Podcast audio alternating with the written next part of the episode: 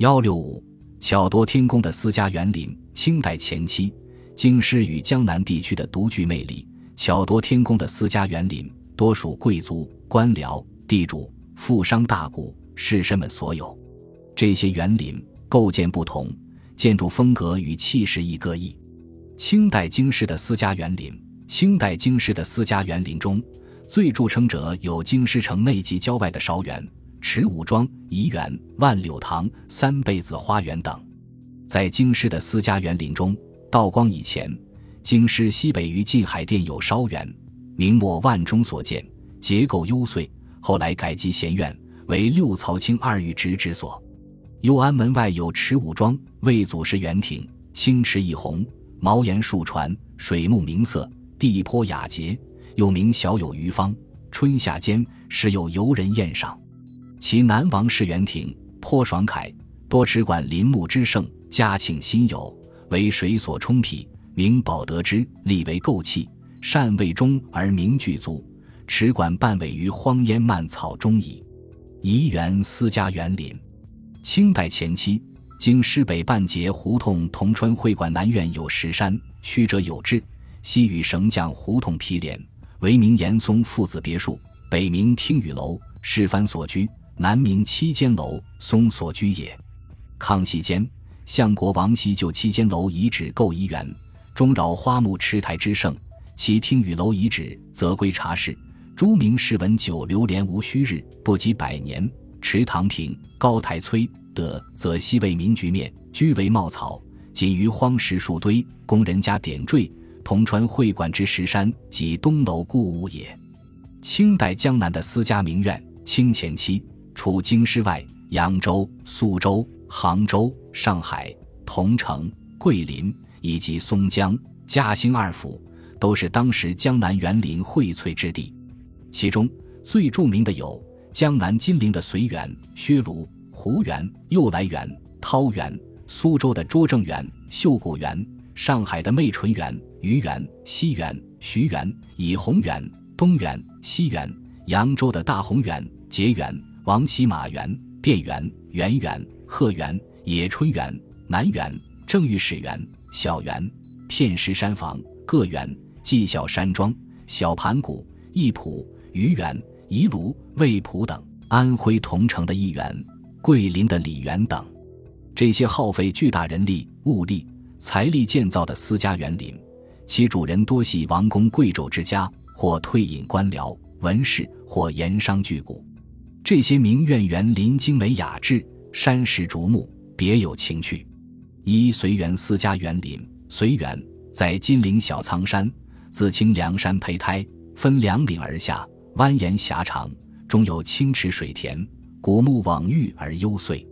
康熙时，织造随某当山之北滇构堂皇，辽园有，是花种竹，都人游者熙然生一时，号曰随园，因其姓也。后三十年，元子才在江宁，元池为茶肆，忙六垛包，百会无谢。因购得之，瓷墙简合，一言改图，随其颇陀迂回龙线之势，增营台榭，恬然隐退，遂营养居之，仍名随园，同其音译其字也。随园以小苍山房为主事，宴客者于室，而子才朝夕常坐之处，则为下梁东寓所，在山房之左也。壁嵌玲珑木架，上置古铜炉百尊，冬温以火，谈馥郁，暖气盎然，举世生春烟。夏梁东寓所之上有楼，曰绿小阁，亦曰南楼。东南两面皆窗，开窗则意为新绿，万个栏杆森然在目，宜于朝吞初上，重绿其小，觉清翠之气扑人眉宇间。子才每看珠玑小庄于此。二湖园私家园林。湖园又名鱼园，在江宁城中凤凰台花鹿冈之东南，为胡须斋太守所住。中会大池周以竹，因高就下，至亭馆数十所，地极幽僻，树木扶疏。正门内亦有竹。立房廊至正厅，厅三营，厅后叠石为小山，距地不及亩许，而曲折回环，出人意表，且有亭台可憩。假山近处为亭轩，曲折尽至。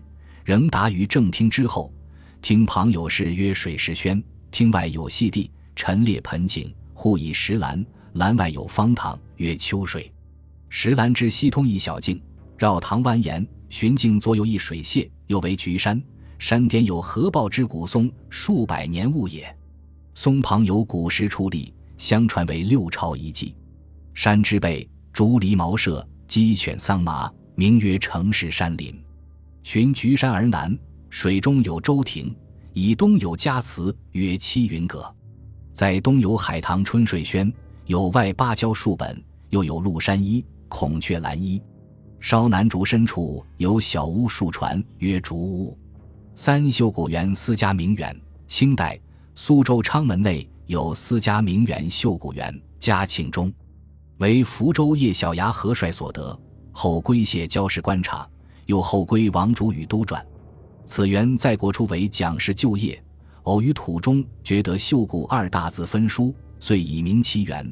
园中亭榭无多，而位置极有法，相传为王石谷所修。康熙己卯，游西堂。朱竹茶、张将门、会天目、徐征斋、蒋先跟、朱明流曾于此作送春会。王石谷、杨子贺为之徒，使沈归于尚书年才二十七，居末座。乾隆己卯又有作后己卯送春会者，则以沈为首座矣。先是，将士将守师宅，犹豫未决，捕于机笔，判一连云：“无可奈何花落去，似曾相识燕归来，人不解其意。”待归叶氏，而上与应；后叶氏转授于谢氏，谢又转授于王氏，而对于一应。一宅之千流，昔有定数，一期已哉。四片石山房私家林苑，片石山房私家林苑又名双槐园，是清代扬州著名园林之一。据《吕园从化》卷二十载，扬州新城花园巷又有片石山房者。二厅之后，修以方池。池上有太湖石山子一座，高五六丈，甚奇峭，相传为石涛和尚手笔。其弟系吴氏旧宅。五个园私家江南名苑，个园是清代扬州的著名私家江南名苑，为清代嘉庆、道光年间盐商两淮总商黄清泰所著。据清人刘封浩所著《个园记》称，该园系旧寿之园旧址重筑，园内植竹万竿。清风徐至，万竿摇臂，流水弯珠，恰似人间仙境。此外，各园还以假山堆叠的精巧而出名。园内假山以石斗齐，采取分封用式的手法，号称四季假山。